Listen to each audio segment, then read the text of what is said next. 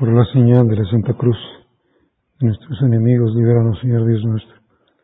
Nombre del Padre, y del Hijo, y del Espíritu Santo. Amén. Señor mío y Dios mío, creo firmemente que estás aquí, que me ves, que me oyes. Te adoro con profunda reverencia. Te pido perdón de mis pecados y gracia para hacer con fruto este rato de oración. Madre mía Inmaculada, San José, mi Padre y Señor, Ángel de mi guarda, interceded por mí.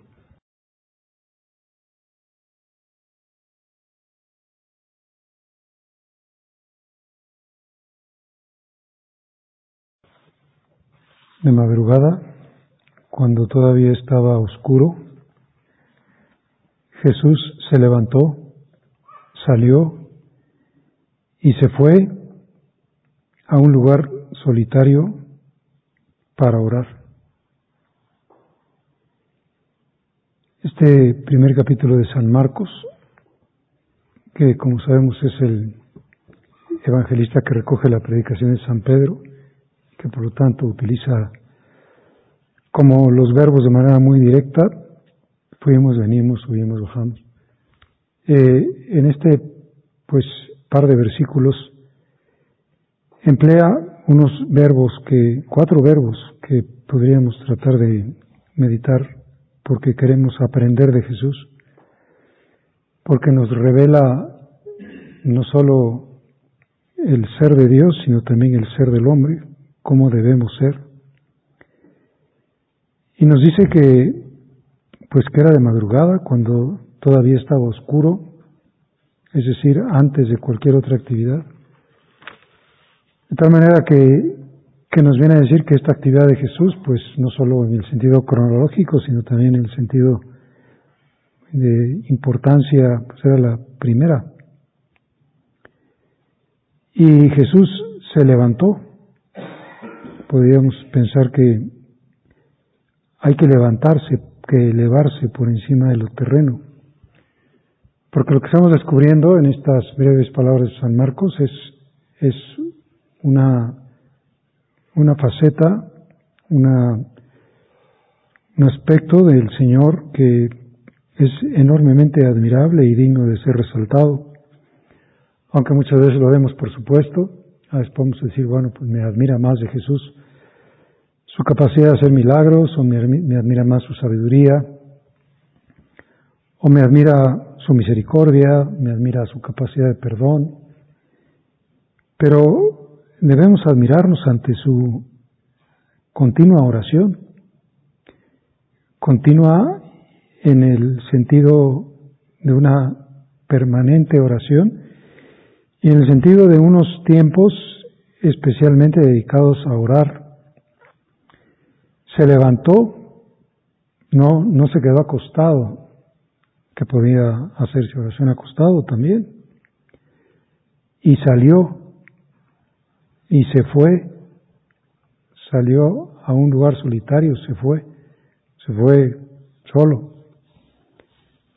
Sal de ti mismo. Y se fue a orar al lugar solitario donde está Dios a orar, a, comunicar, podríamos decir, a comulgar con su Padre. Pues Jesús ora con su Padre, nosotros oramos con Jesús. Y Jesús nos dice que, pues que nuestra vida es como la suya, es lo propio del hombre el orar, el entrar en comunión con Dios.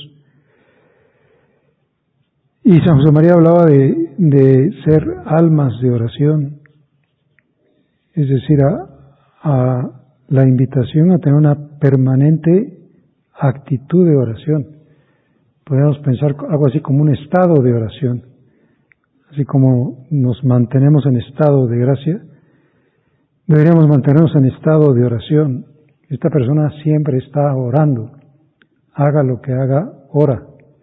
Decía, no se puede separar, no se puede distinguir el trabajo de la oración, porque se trabaja mientras se ora y se ora mientras se trabaja.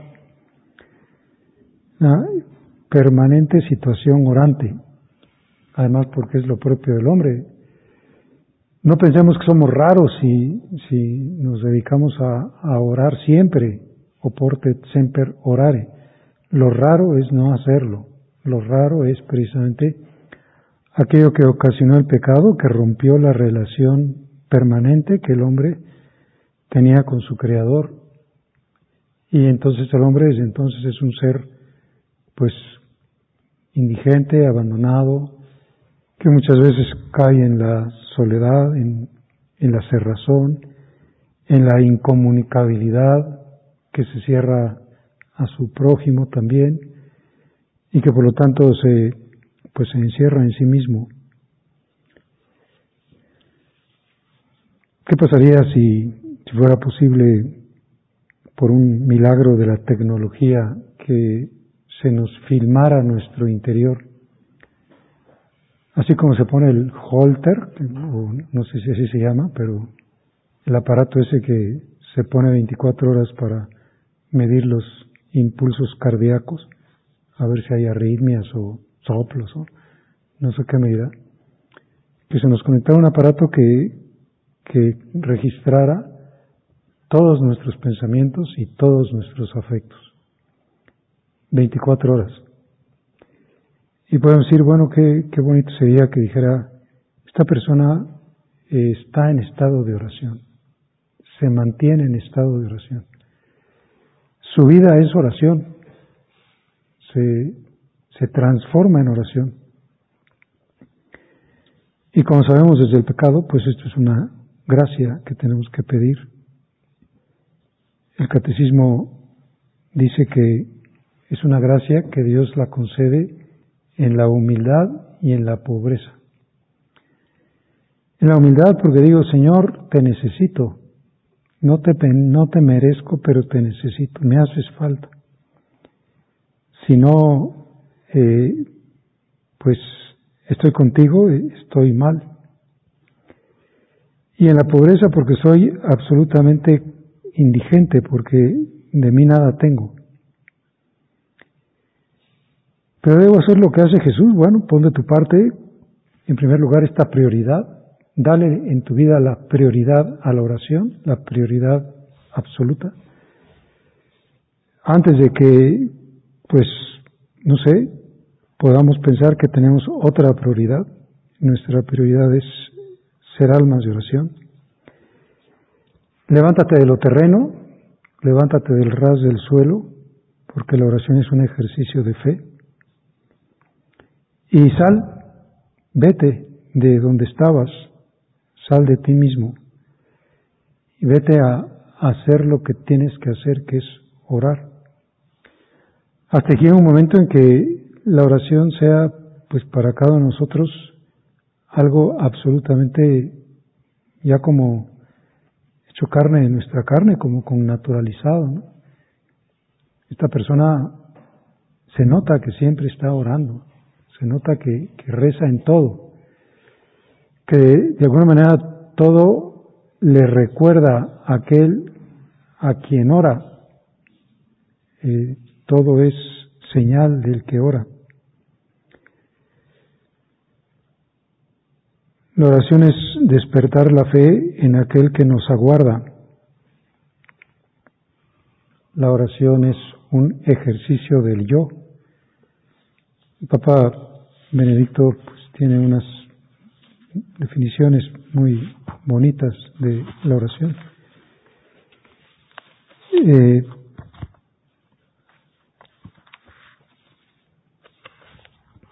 a ver si las encuentro. Dice, en este mirar a otro, en este dirigirse más allá, está la esencia de la oración. Como experiencia de una realidad que supera lo sensible y lo contingente. Mirar a otro, mirar a otro, estar con otro, dirigirse más allá, estoy más allá de mí mismo estoy más allá de mis problemáticas. Esta es la esencia de la oración como experiencia de una realidad que supera lo sensible y lo contingente, que supera lo, lo que es percibido por los sentidos, pero que aunque no sea percibido por los sentidos, no deja de ser real y supera lo contingente porque está más allá de todo. Con la oración estamos tocando la eternidad, estamos en el ser necesario. La oración es pues un ejercicio de fe, pero la oración también, como dice, pues tiene como requisito la humildad, porque es un ejercicio de entrega del yo, es decir, lo mío no es relevante, lo relevante es lo de él, lo del otro. Y aquí explica que, pues, que el famoso binomio Marta y María, pues puede entenderse muy fácilmente desde el punto de vista de que Marta le daba sus facultades, sus acciones. Dice, no tenemos que confundir nuestras facultades con nuestro yo. Es verdad que nuestras facultades forman parte de nuestro yo, pero nuestras facultades no son nuestro yo. Marta le daba sus facultades, sube, baja, se inquieta, proyecta, trabaja y piensa que con hacer las cosas con sus facultades es suficiente. Nosotros podemos también pensar que, que la oración es, pues es leer o es razonar, o a lo mejor es acumular jaculatorias o acumular misterios del rosario. La, oración es una entrega, es un estar el uno en el otro, es, es pues realmente pertenecer a otro. Por eso dice Benedicto, hacer oración es una actitud interior. Pues es una apertura del corazón. Una actitud interior antes que una serie de prácticas o de fórmulas. Pues no, no recé más que el rosario del día, pero todo el día hice oración. Ah, muy bien. Todo el día fue oración del, de la mañana a la noche, de la noche a la mañana. Una actitud interior. Una actitud interior de decir, pues Señor, estoy en ti. Eh, soy tuyo y tú eres mío. Y estamos en el, en el encuentro y en la unión. Y entonces mi oración pues adquiere esa, esa connotación de unificar. Es decir, pues ya no somos dos, ya, ya te, compartimos un mundo. Ya lo mío es tuyo y lo tuyo es mío. Por tanto, orar es un modo de estar frente a Dios antes que realizar actos de culto o pronunciar palabras. Y él es que es tan amigo de, la liturgia. Yo puedo estar en la más brillante ceremonia litúrgica y simple y sencillamente no haber orado. No, no, aunque haya contestado perfectamente todas las oraciones. Porque es un modo de estar ante Dios. Este es lo propio del hombre religioso, como sabemos, el que se sabe situar ante Dios, el que se sabe situar ante la divinidad. Pues es un modo de estar frente a Dios.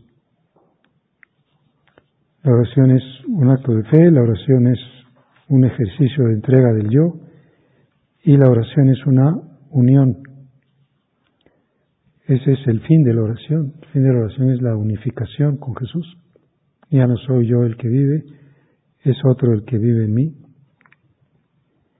Ya somos Él por la gracia, ya tenemos la, la vida divina, la vida de Cristo. Pero lógicamente esa gracia está como en una cápsula o es una semilla y tiene que romper y tiene que empezar a invadir pues todo nuestro yo, todas nuestras facultades y nuestras potencias. Debemos pensarlo hasta ser Él y, y debemos encontrarlo en nosotros siendo Él, para que podamos decir pues aquello que dice el Señor, eh, consumat in unum, yo en ellos y tú en mí, que sean uno en nosotros como tú, Padre, estás en mí y yo en ti. Yo en ellos y tú en mí, ya somos inseparables. Entonces ya, ya no entiendo la vida sin ti, ya, ya no sé vivir sin ti, ya me parece, pues, no sé, que, que la gracia de Dios puede ir haciendo que, que cada vez este ejercicio de fe, este ejercicio de entrega del yo, esta gracia, esta permanencia, esta unión, pues sea realmente una vida, ser alma de oración, ser una persona toda ella hecha oración. Y por eso podemos preguntarnos qué, qué pasaría en esta película que sería filmada, si fuera posible, de todo nuestro mundo interior, eh, ¿qué, ¿qué, reflejaría. Entonces podría decir, bueno, ¿qué, ¿qué, aspectos puedo mejorar?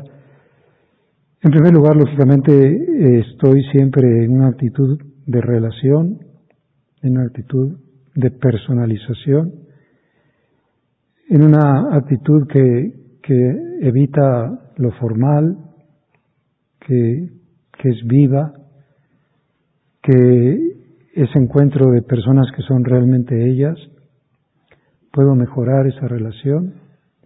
Es una historia, tengo una historia de oración, que es lo mismo que decir tengo una, una historia de amor. O podría decir, pues, pues la verdad es que mi oración es una realidad muy esporádica, o sea, es una realidad discontinua, tiene muchos espacios vacíos, tiene muchas lagunas. Y por lo tanto, mi corazón en esos espacios vacíos está ocupado por otras cosas. Y pues bueno, pues piensa que eso no le pasa a él.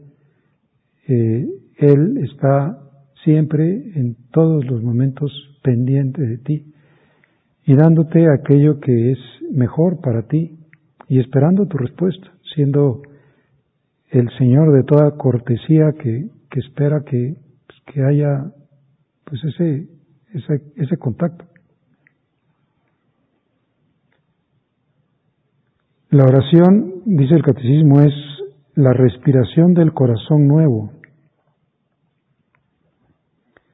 pues el corazón de, de la vida nueva. Y bueno, además de ser continua, podré decir es confiada, eh, lo hago con una gran cercanía, es una comunicación alegre, es una comunicación confiada. Don Álvaro hablaba muchas veces de que nuestra oración es un encuentro de enamorados.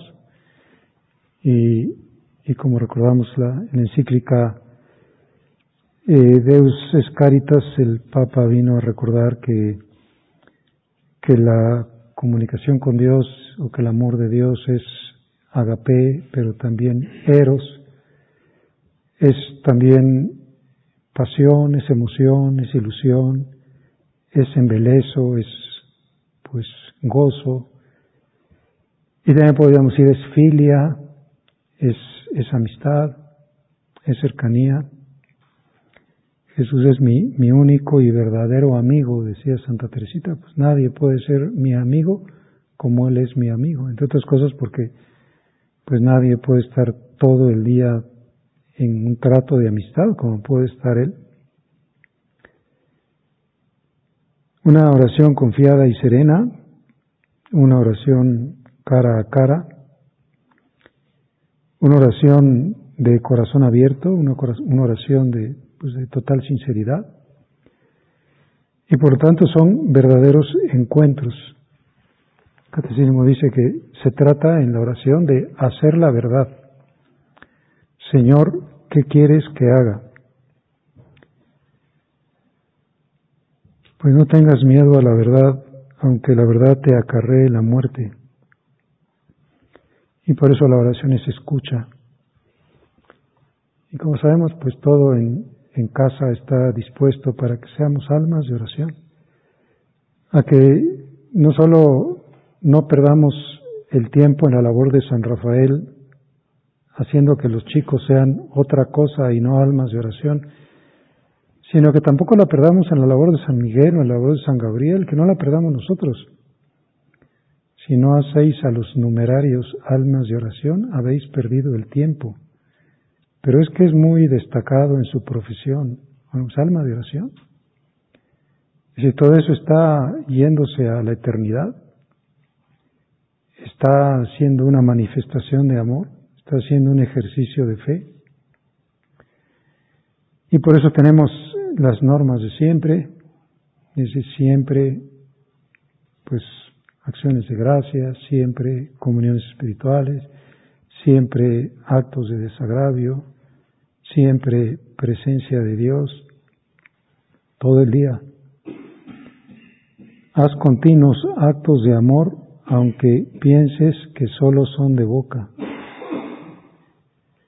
Vienen a encender, la literatura espiritual los llamaba actos anagógicos, que lo que quiere decir es como subidas, como si, bueno, no sé, levántate sobre el, terreno de lo natural. Estás sobrenaturalizado. Tu vida es una vida, divina, tu vida es opus dei, es, es obra de Dios, es, es obra radicada en la naturaleza humana, pero una naturaleza humana divinizada. Y por eso, pues, San José María quiso eh, todas estas normas, todas estas costumbres. Vamos a pensar en una costumbre que, pues, que es una costumbre que, lógicamente, no, no empieza con San José María, como decíamos de los monseñores del Vaticano sino que pues toda la tradición de la Iglesia habla de la noche como un tiempo especialmente indicado para orar. Y por eso hay un tiempo de la noche, un tiempo que antes se llamaba el silencio mayor. O sea, podría ser un silencio profundo, un silencio de todas tus facultades. Y lógicamente, pues el tiempo de la noche no es el tiempo de parranda, pues eso no es tiempo de silencio, es tiempo de otra cosa. Y el tiempo de la noche no es un buen momento para arreglar los pendientes que no hicimos durante el día o para revisar nuestros correos o para leer el periódico. Es un tiempo para Dios. Como se llama el libro de Jacques Philippe, ¿no? Tiempo para Dios. A lo mejor el Señor haría con nosotros aquello que hizo en el templo de Jerusalén, de sacar un látigo y decir, a ver, saca esto de aquí saca esto de allá, porque tú eres templo de Dios. Y no convirtáis la casa de mi padre en una cueva de ladrones. Pues no, no, los discípulos se acordaron aquello de que el celo de tu casa me consume. No, pues el, que el templo es más templo de Dios cada corazón y no, no permitamos tener malos huéspedes, ¿no? no permitamos, permitamos tener mercenarios que nos estén haciendo perder aquello que es pues, lo, divino de nuestro ser, que es la parte profunda, la, la parte del alma. El tiempo de la noche es un tiempo pues, pues para unificarme. No es tiempo de, pues no sé, yo diría también, por ejemplo, de consultar correcciones fraternas, ¿no? la consulta a la mañana. Un tiempo para meterte en Dios, para un recogimiento profundo en el amor de Jesús. Y por tanto tampoco es tiempo de, de miedos o de inquietudes, de preocupaciones. Y luego podríamos decir, bueno, pues dentro de las normas, lógicamente, la, la norma más unitiva de todas es la comunión. Y tendré que decir, bueno, a ver si mi comunión me unifica porque al final mi vida se, pues se define en eso, en términos de, pues de, unión. Y la, la comunión es el tiempo como de dejar que toda la presencia de Cristo me, me invada y, y quizá pude haber hecho todas mis peticiones antes, por ejemplo, al empezar la misa o en el ofertorio. Y en este momento se trata de pues un encuentro de amor, ¿no? Un encuentro de unión. Y así voy en una unificación de mi corazón, en un querer único. Y entonces soy más capaz de sensibilizar.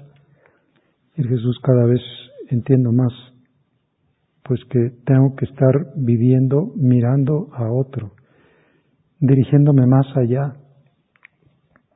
más allá de lo sensible, más allá de lo inteligible, porque estoy en, en otra realidad, porque soy pues hombre de fe, una persona de fe, porque actúa en mí el primero de los dones del Espíritu Santo, que es el don de temor, que, que es el que me hace un ser religioso, que hace, me hace tener conciencia de que pues de que mi alma es una realidad sagrada, ¿no?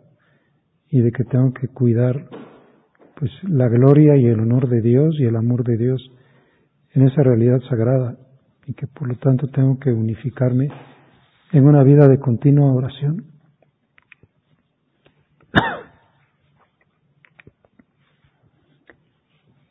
Pues es lo que nos dice San Marcos.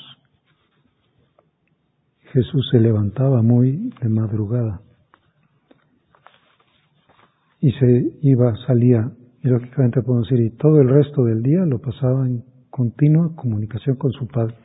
A veces se le escapaban frases de alegría o, de emoción ante situaciones diversas, de bendición al Padre. Y Jesús me, me enseña a ser como debo ser, me, me revela lo que es el hombre.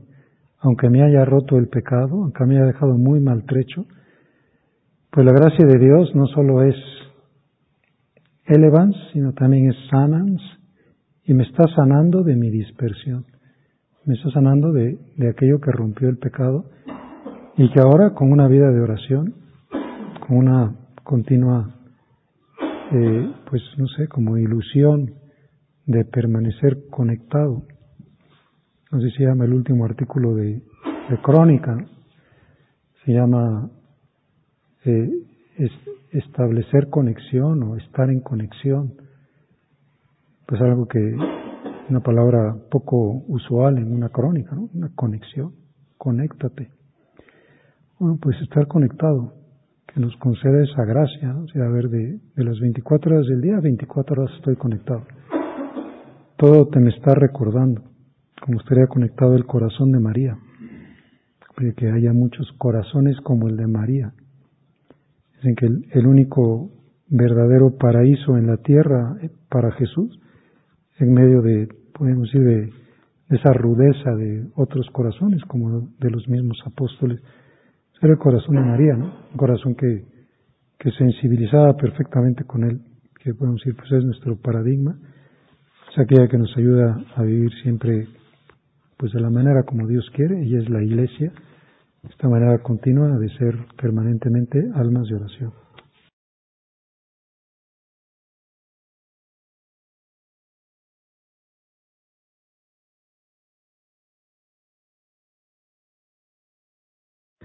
Te doy gracias, Dios mío, por los buenos propósitos, afectos e inspiraciones que me has comunicado en esta meditación.